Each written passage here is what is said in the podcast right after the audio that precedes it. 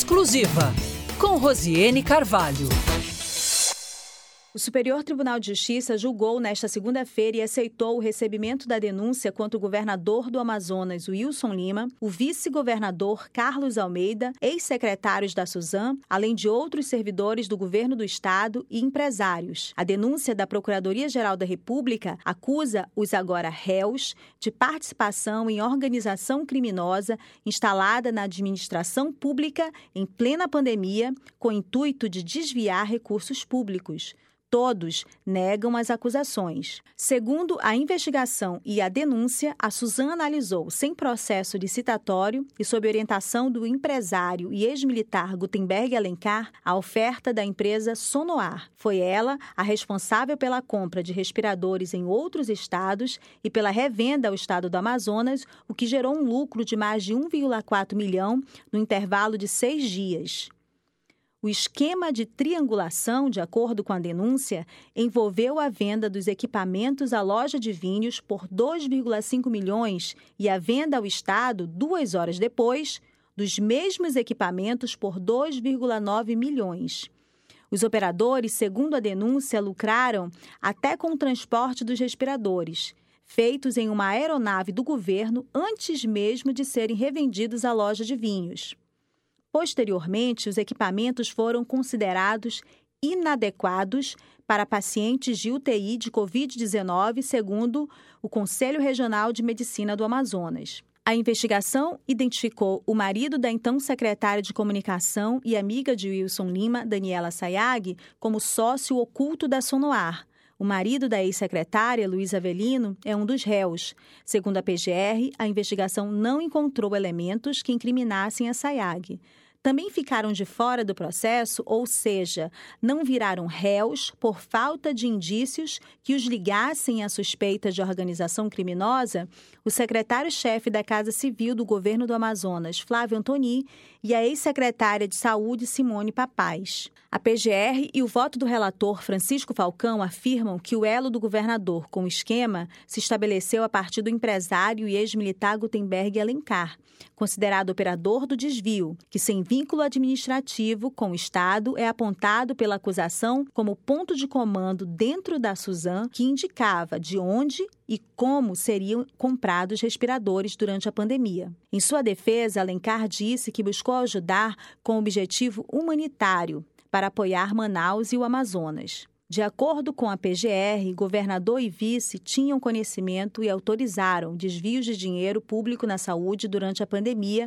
do novo coronavírus. Das quatro fases da operação, Wilson Lima foi alvo em três teve sua casa e gabinetes revistados pela Polícia Federal. O vice foi alvo na segunda fase. As investigações e fases da operação fragilizaram politicamente o governador Wilson Lima, que se mantém no cargo e sem críticas na Assembleia Legislativa do Estado do Amazonas mas também sem base que o defenda publicamente. O governador se pronunciou após virar réu nas redes sociais e declarou estar tranquilo com o processo porque, segundo ele, a denúncia é frágil. Após quase 10 horas de julgamento em que o STJ tornou réus os denunciados, o governador se livrou da ameaça de afastamento do cargo do STJ, que poderia ter sido defendido pelo relator e era receio entre os advogados. Para falar deste importante julgamento para o Estado do Amazonas, suas repercussões jurídicas daqui para frente, o Exclusiva ouve as advogadas Maria Benigno e Simone Rosado. Ao longo da gravação do programa, feito ao vivo na Rádio Band News Difusora,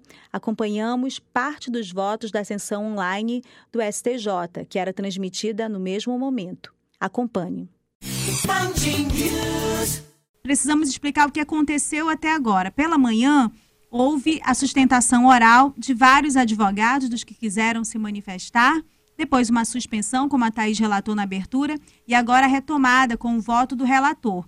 Ele ainda não finalizou o voto, mas pela forma como ele tá, está se manifestando até este momento, doutora Maria e doutora Simone, o que a gente compreende é que ele não vai deixar ninguém de fora desta denúncia, alguns, alguns denunciados, como o vice-governador, a Simone Papaz, ex-secretária de Saúde, defendiam que não há elementos, governador também, né, mas que não há nenhum elemento que, que linke eles a esta, esta organização criminosa, a essa suspeita de desvios de recursos públicos na compra dos respiradores.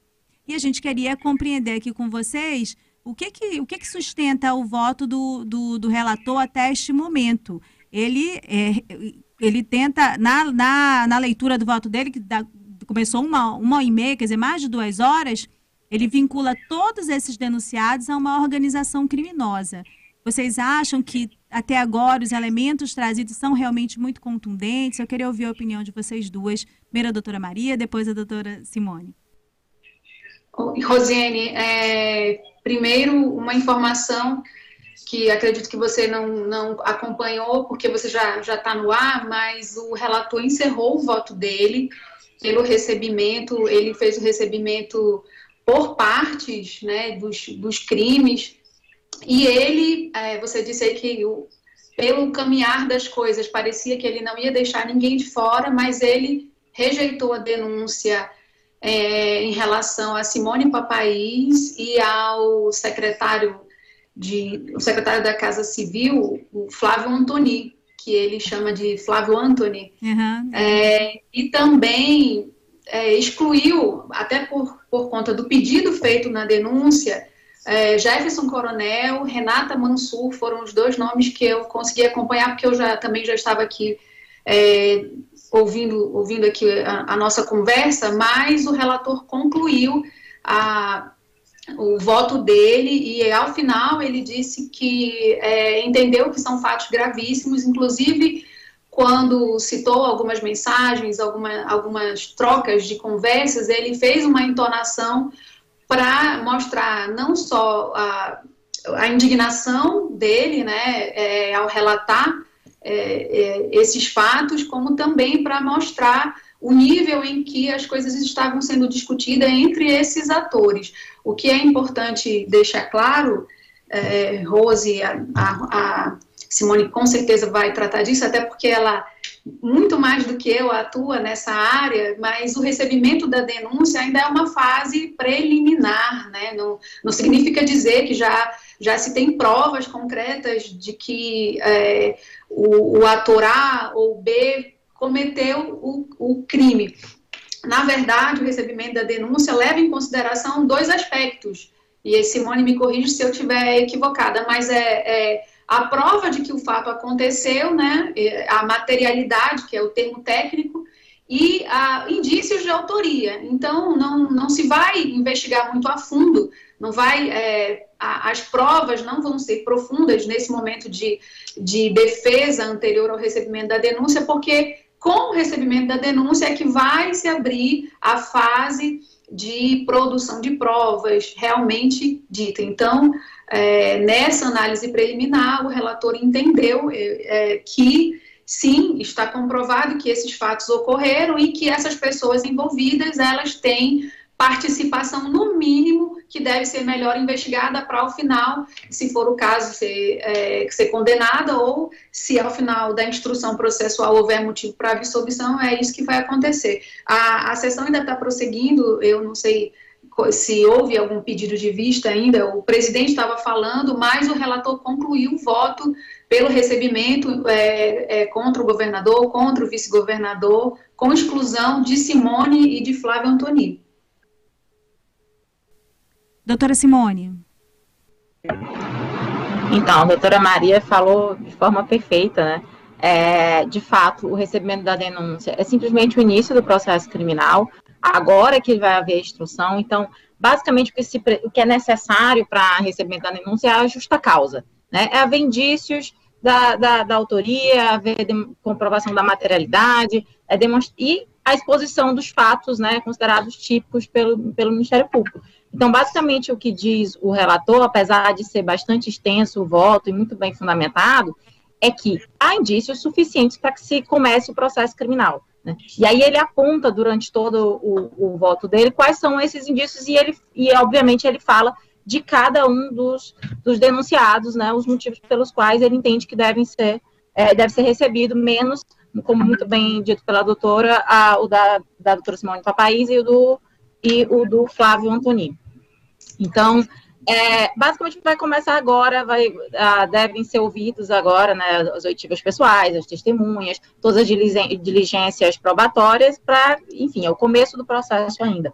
É, basicamente, os crimes né, foram de peculato, isso varia de, de para cada denunciado, mas os que foram é, mencionados foram, foram crime de peculato, desvio, ah, os crimes de fraude e a licitação, crime de aí a, a questão da organização criminosa, é, me parece que foi isso, né?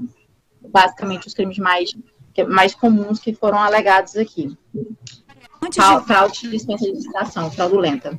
Sim. Antes de a gente voltar e ouvir um pouquinho como é que está agora, quem é o ministro, o próximo ministro está se, se manifestando, a gente está pedindo o apoio aqui do Maurício, da, da produção, para que ele também mantenha a gente informado a respeito.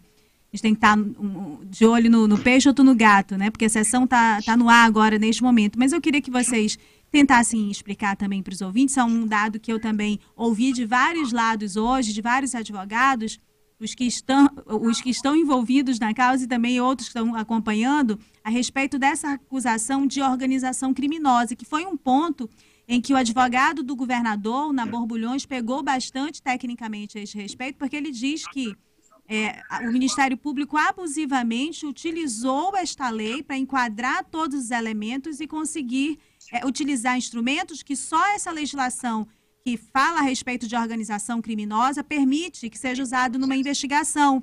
E aí ele diz que isso foi feito de forma abusiva e que ainda assim não se conseguiu elementos para vincular a este caso a atuação de uma organização criminosa. Eu acho que isso não convenceu de forma alguma o relator, porque ele, ele inclusive assim deixou só dois aqui, né, de fora, ele incluiu todo mundo como parte de uma organização criminosa. Mas eu queria saber no convencimento técnico de vocês duas, há elementos é, que são assim indiscutíveis ou há dúvidas, sim, se isso se enquadra numa no, na legislação que prevê a atuação de organização criminosas?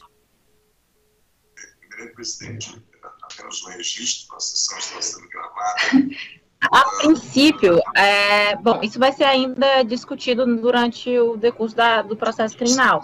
O que é necessário para se configurar uma organização criminosa? Que eu tenha mais de quatro pessoas, que essa organização ela esteja estruturalmente ordenada, além de eu ter uma hierarquia, é necessário que eu tenha a possibilidade de ascensão dentro dessa hierarquia. Eu tenho que ter uma divisão de tarefas e o objetivo tem que ser cometimento de infrações. O que pode é, ser um pouco mais delicado para que se configure como organização criminal na, na, criminosa na minha, na minha avaliação seria essa estrutura ordenada. Porque o que acontece? é muito comum que nesses crimes contra a administração pública se utilize a própria organização da administração pública para dizer que há uma organização estrutural. Porque é óbvio que o governador ele vai ser sempre o chefe do secretário. Mas não é porque o governador é chefe do secretário que há uma organização criminal, criminosa quando nós temos um, uma infração cometida no âmbito da administração. É muito, é, é, muito complicado, muito preliminar dizer agora se houve ou não um crime. Mas, de fato, só o fato de ser governador e, portanto, mandar no secretário não é suficiente para se dizer que há uma estrutura ordenada. Né, porque a estrutura tem que ser dentro da própria ORCRIM e tem que haver a possibilidade de crescimento dentro dessa ORCRIM. Então, acho que apenas com a instrução processual será possível dizer isso o simples fato de você utilizar uma estrutura administrativa que já há hierarquia não caracteriza essa estrutura, essa estrutura ordenada. E eu acho que é esse o ponto que vai ser o ponto mais delicado e o ponto que vai ser discutido durante o processo criminal. Com certeza, eu concordo com, com a Simone. Perfeito, não é porque existe uma, uma estrutura que é própria da administração que isso vai, vai se transportar para comprovar uma organização criminosa. Esse ponto, como você disse, Rosiane, foi muito batido pelo advogado do governador. Ele usou, inclusive, o termo excesso, excesso de, de acusação, overcharging, que foi o termo que ele usou para dizer que agora no Brasil, e isso a gente, né, a, a Lava Jato está aí para comprovar, é, que hoje no Brasil tudo se atribui é, que houve associação criminal, associação criminosa, organização criminosa, que é a figura mais, mais grave, né?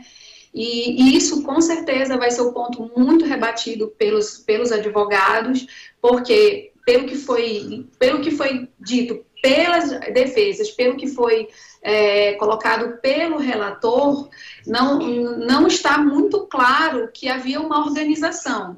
Óbvio que foram, foram pensadas conversas, foram pensadas aquilo que é a, o próprio caminho de um processo administrativo dentro da, da, do governo, por exemplo. Isso não significa dizer que era uma organização criada ou, ou existente para cometer crimes. Então, é, esse ponto vai ser realmente algo que vai ser muito, já vem sendo muito batido pelos advogados e acredito que vai ser difícil, difícil comprovar que havia essa é, organização criminosa. Portanto, a gente tem aí na relação de ministros que já se manifestaram, a ministra Nancy Andrighi e a ministra Laurita Vaz acompanhando na íntegra o voto do relator. São três votos pelo recebimento da denúncia. A gente tem ainda pelo menos é, é, 10 ministros a se manifestarem, né? Que o ministro Mauro Campbell se deu por suspeito. E sendo 15 os membros? É isso, doutora Maria, doutora Simone?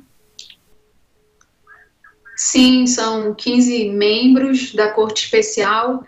É, acredito que o, o, ministro Campbell, que se averbou a suspeição, ele não sei se ele vai ser substituído por outro ministro, porque já há uma substituição. A ministra Isabel Galotti ela está na, no lugar do ministro Félix Fischer, que, que está afastado.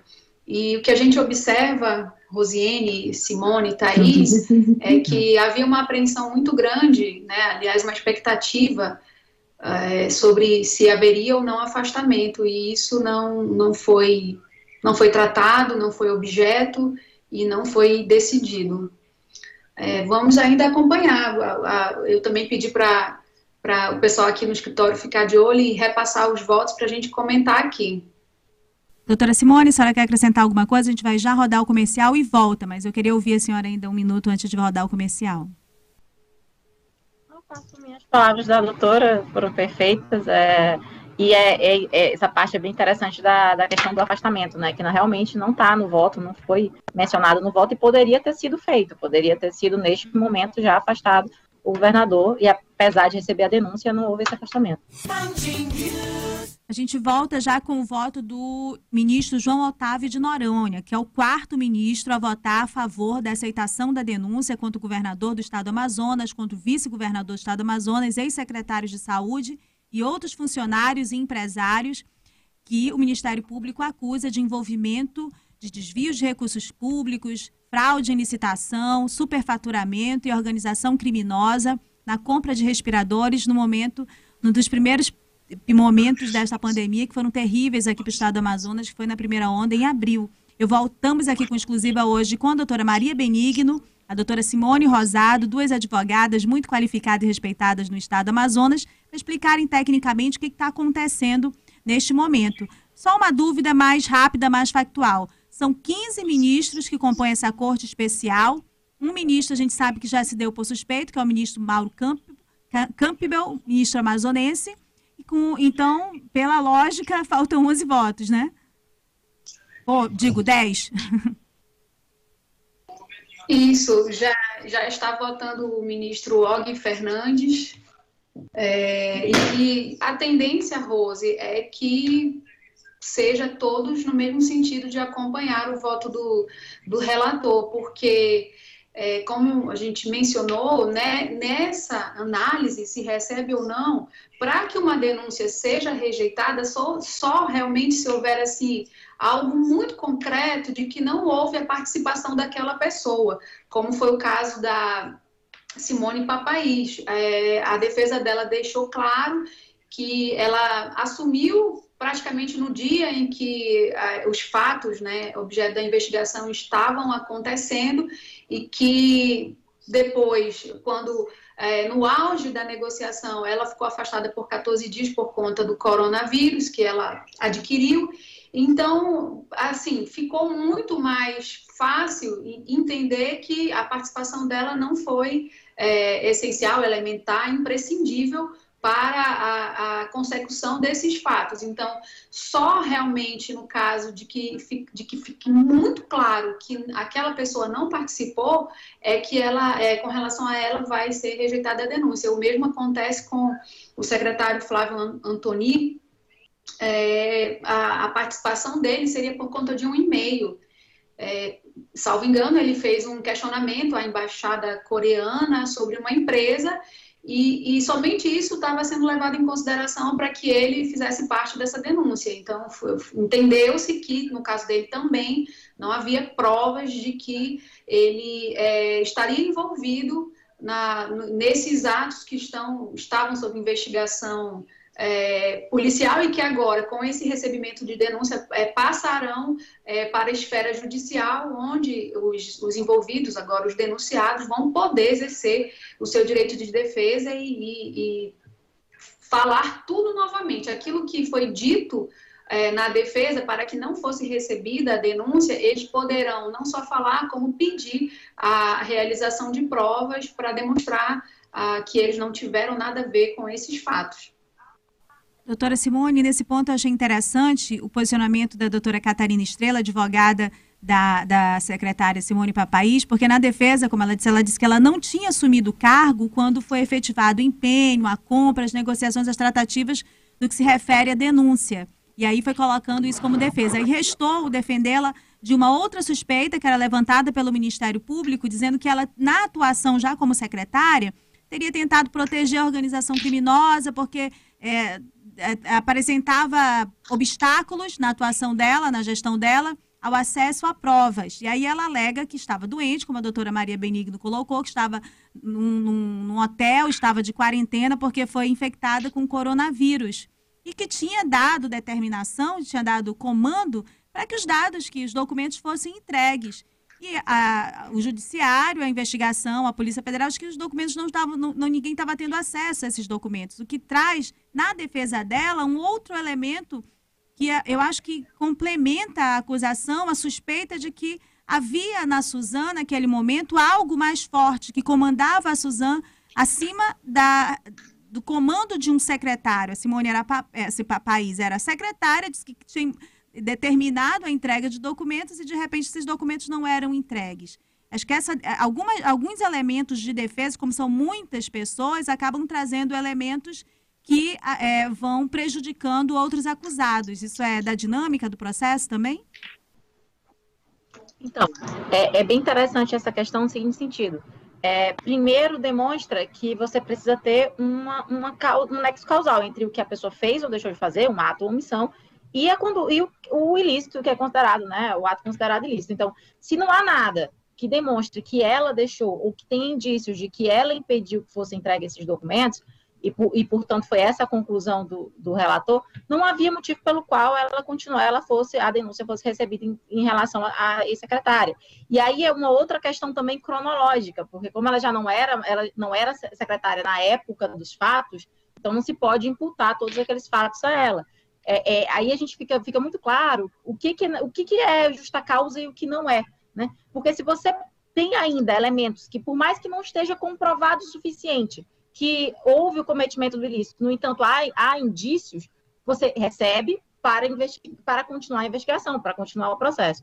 Agora, num caso como esse, em que ela sequer era secretária à época, em que ela estava afastada da, da secretaria na, quando, no momento em que foram requisitados os documentos, demonstra que né, não há indícios suficientes para o recebimento da denúncia. E, para além disso, né, tem a questão aí, também é interessante a questão da organização criminosa em si. Porque, repito, a, a estrutura hierárquica da administração não é necessariamente a estrutura hierárquica da, da organização criminosa. Você pode até ter uma organização criminosa dentro da administração pública, mas não é porque o, o, o servidor é hierarquicamente superior na estrutura da administração pública e que ele é o chefe da organização criminosa. Isso tem que ser muito bem analisado. Então, aí é um exemplo. A secretária, ela era secretária, ela orden, teria ordenado que fossem entregues os documentos, mas alguém lá dentro não fez. Então, demonstra que há algum tipo de comando além do que da própria, da própria secretária. É por isso que é importante, para analisar a, a organização criminosa, verificar se a hierarquia que existe, a estrutura que existe, ela é a hierarquia da própria administração, normal da própria administração, ou se de fato existe uma hierarquia de organização criminosa instalada dentro da administração pública. Inclusive, a, a chefia pode nem ser alguém de dentro da administração pública. É, outra questão que eu queria deixar clara é que quando eu e a doutora aqui falamos da possibilidade de afastamento, eu e acredito que a doutora Maria também, nós não somos advogadas do caso. Então, a gente não conhecia a questão de se houve requerimento ou não. A gente fala em tese. Né? No momento do recebimento, em tese, você pode afastar o servidor público né, para evitar que é, volte a cometer os delitos. Olha, vota agora a ministra Maria Tereza e pelo tom do voto dela até este momento é que deve também acompanhar o relator. Eu queria só que a gente deixar claro também para os ouvintes que este é o início processo, né, doutora Maria Benigno, doutora Simone Rosado. Significa que a partir de agora que esse processo começa a existir de fato e sofrer todo um trâmite. Até então, ele estava como uma denúncia apresentada pelo Ministério Público, mas não existia de fato um processo. Se for é, aceito pela maioria dos ministros, aí sim começa um processo que vai ter todo o seu trâmite, todo as, todas as suas fases. É, queria que a senhora explicasse um pouquinho a diferença desses dois momentos, doutora Maria, depois a doutora Simone complementa. Sim, é, Rose. É, a gente viu que foi deflagrada uma operação e a Polícia Federal é, estava recolhendo provas, elementos, e esse inquérito passou a tramitar no Superior Tribunal de Justiça por conta do governador. Então, nós estávamos na fase policial. É, onde é, esses elementos que são colhidos, tanto naquele, naquelas operações, é, houve prisão, busca e apreensão, tudo isso faz parte é, do inquérito. O inquérito ele tem um prazo para ser concluído. Ao fim desse prazo, é, é, feito um relatório e o Ministério Público, que é o, o detentor de, do direito de apresentar essa denúncia, ele, com base nesses elementos colhidos nessa fase policial, ele apresenta ou não a denúncia. Nesse caso, entendeu o Ministério Público que havia, sim, é, provas, fatos, indícios, elementos para oferecer essa denúncia. Essa denúncia é apresentada ao órgão competente, no caso o Superior Tribunal de Justiça, a Corte Especial, e a Corte Especial analisa se é, existem esses elementos, a comprovação dos fatos que são tidos como é, ilícitos e os indícios de autoria de todas essas pessoas envolvidas. Com o recebimento, deixa de, de ser. É, a investigação deixa de estar ali na fase policial e passa agora sob o comando do relator no, no âmbito judicial. Aquela fase policial, é, ela é ultrapassada, encerrou ali com o recebimento da denúncia. Então, essa é a maior diferença. Todas as medidas todos os acontecimentos do processo vão ser dirigidos pelo relator, que é o ministro Francisco Falcão, que, como primeira medida, ele vai abrir para as partes apresentarem a sua defesa, e, e nessa defesa é que eles vão dizer quais provas e que, é, que provas eles pretendem que sejam produzidos para comprovar ou que o fato não aconteceu ou que eles não praticaram esse fato. Então, a diferença é essa. Agora, deixa de estar sob o comando da Polícia Federal, o Ministério Público é, Federal, e o Ministério Público Federal, agora, com o recebimento da denúncia, passa a ser uma parte, a parte acusadora. E o, o relator é o presidente do feito, é ele que, quem vai comandar, garantindo, obviamente, o, o devido processo legal às partes é, seus advogados vão apresentar todos os pedidos e nós teremos agora sim o início de um processo judicial. É, então, nós estamos é, no início. Olha, só para atualizar os nossos ouvintes, votou agora há pouco a Maria Tereza de Assis, a ministra Maris, Maria Tereza de Assis, e também acompanhou na íntegra o voto do relator Francisco Falcão. Portanto, nós temos agora cinco votos, um, dois, três, quatro, cinco votos a favor do recebimento da denúncia contra o governador Wilson Lima, o vice-governador, os ex-secretários e outros funcionários e empresários envolvidos nessa questão da acusação sobre desvios no caso dos respiradores. Nenhum voto, portanto, até este momento, contra o recebimento da denúncia. O voto agora, é, quem está votando agora é o ministro Herman Benjamin. A gente vai já, já colocar um pouquinho no ar Mas antes disso, eu também quero ouvir aí a, a opinião da doutora Simone sobre as próximas fases. A gente tem previsão? Dá para prever quando que termina um processo desse, doutora Simone? Gente, você fez a pergunta que todo cliente chega para o advogado e faz, e o advogado nunca vai saber responder. Não tem como prever quando termina. Essa é pergunta que é que tira o sono de todo advogado. É impossível dizer quando termina um processo desse. É, bom, agora os, os, denunciados passam a ser réus. Oficialmente são réus, não eram, eram, eram investigados, denunciados, agora são réus é, você começa o processo criminal, as provas passam a ser contra, é, produzidas com contraditório, ou seja, com a participação de todos, as partes podem dizer as provas que pretendem produzir, e agora sim vamos para vai-se para a instrução probatória, né? E para todas as diligências, se for necessário fazer perícia, oitiva de testemunhas, oitivas pessoais dos, dos réus, então tudo isso vai acontecer ainda, né? A defesa, as alegações finais, tudo isso vai acontecer nesse processo processo está começando, como disse a doutora Maria muito bem.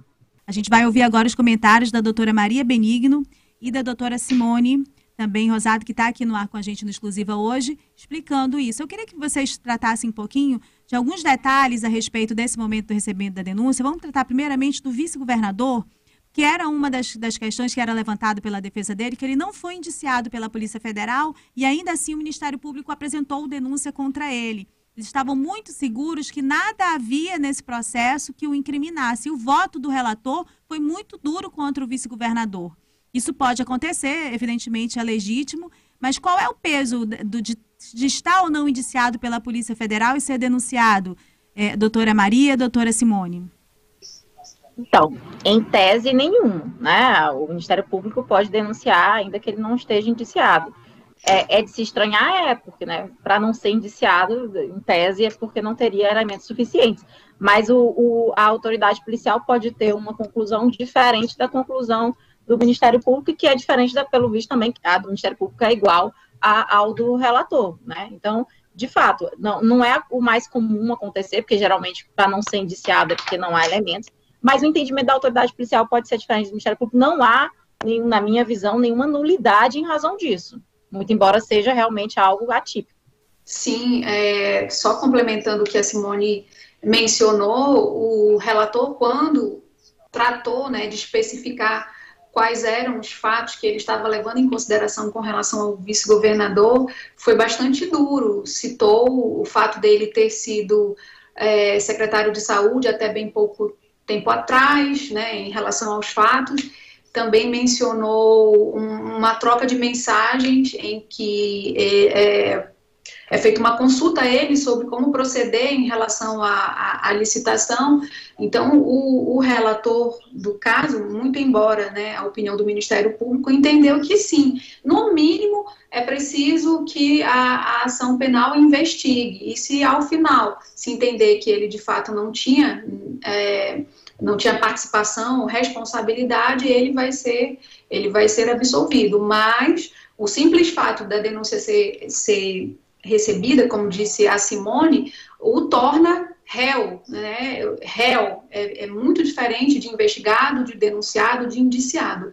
Agora, todos os que estão que estão nessa ação e que têm a, a denúncia recebida contra si passam a ser réus, e isso é algo que pode até ao final não se, não se chegar a uma condenação, mas é algo que é, é, é muito ruim para um servidor público, principalmente para quem tem pretensões eleitorais tanto na atuação dele como defensor público, como na atuação dele como vice-governador candidato a algum outro cargo, há um dano, há um peso muito grande, né? Um, é, eu entendo, entendi o que a senhora quis dizer. Eu queria também, doutora, é, doutora Simone, que falasse um pouquinho dessa condição de ser preso, ser investigado, mas sobretudo preso, porque ali há um cerceamento da, da, da liberdade e há também é, um constrangimento maior em relação à questão do que significa ser preso e depois não ser denunciado. O que, que pode acontecer? A Simone Papaís pode entrar com alguma ação pedindo uma reparação de dano ou não? Isso faz parte do processo e da vida pública é, de, de quando se assume cargos e funções públicas em meio a situações como essa deveria, né? Porque se a, a, a Simone Papai sequer foi recebida a denúncia, então provavelmente não deveriam haver elementos suficientes para prisão. É, e aí a importância de, na hora de, e aqui eu não estou fazendo nenhum tipo de crítica, porque, de novo, eu não conheço o processo, mas realmente é, há no Brasil, e eu vou falar de forma genérica, é, um abuso na, na, nas prisões preventivas, né? A gente há que se fazer uma análise muito bem cuidado do caso para saber se de fato é o caso de prisão preventiva, se há elementos suficientes nos autos que indiquem que a autoria materialidade da, do, do, crime, se é necessário, se há, há, se há prejuízo à instrução criminal, se está tentando atrapalhar a instrução criminal, se está tentando fugir, enfim, é, não é simplesmente ou uma forma, a prisão preventiva ela não pode ser uma forma de melhorar o sentimento de injustiça da sociedade. A gente vê muito isso. Como os processos judiciais demoram, e aí você me perguntou aqui quanto tempo vai demorar esse processo, e em geral os processos judiciais demoram, acaba que a prisão preventiva vem sendo utilizada como uma forma de, de dar essa justiça à sociedade que ela não tem em razão da demora no processo judicial. Mas isso é muito complicado, e aí é um exemplo de uma pessoa que foi presa, e neste mesmo inquérito que ela foi presa, foi, resultou em denúncia, mas a denúncia não foi recebida. É, Quanto a caber uma indenização, isso é bem complicado, porque é, é, é, não é fácil conseguir indenização da União em razão de uma prisão desse tipo. Tem que se demonstrar muito que, a, que é uma prisão ilegal em todos os seus sentidos. O fato de não ter sido recebida a denúncia por si só não, não torna a prisão ilegal, mas é um indício forte. Eu, eu, é difícil para mim te dizer, para que eu te diga né, se de fato a prisão é ilegal ou não, sem ver os autos, sem ver a decisão. Mas de fato é uma coisa que deixa a gente um pouco preocupada e que acontece reiteradamente na sociedade de prisões preventivas, né, sem nenhum dos, dos, requisitos. Muitas vezes, a, quando, deixa eu tentar explicar, quando você é, prende preventivamente, além de você ter que verificar se de fato é, é provável que foi cometido, tenha sido cometido crime, né, a probabilidade de ter sido cometido crime, autoria, materialidade do crime, eu também tenho que analisar outros requisitos. Né? Não é simplesmente porque é provável que se tenha cometido crime que você vai, você vai deferir a prisão preventiva. É necessário que ou o indivíduo seja um perigo para a sociedade, portanto, por motivos de ordem pública, se você não tiver outra forma de evitar que ele continue a delinquir, né? E aí eu vou te dar o exemplo de um servidor público, ele pode perfeitamente ser afastado do cargo para evitar que volte a delinquir, não precisa ser preso. Ah, ele precisa estar ou um desses casos, né, ou tentando atrapalhar as investigações, ou tentando fugir à ação da justiça, ou seja, ele tá com, está planejando uma fuga.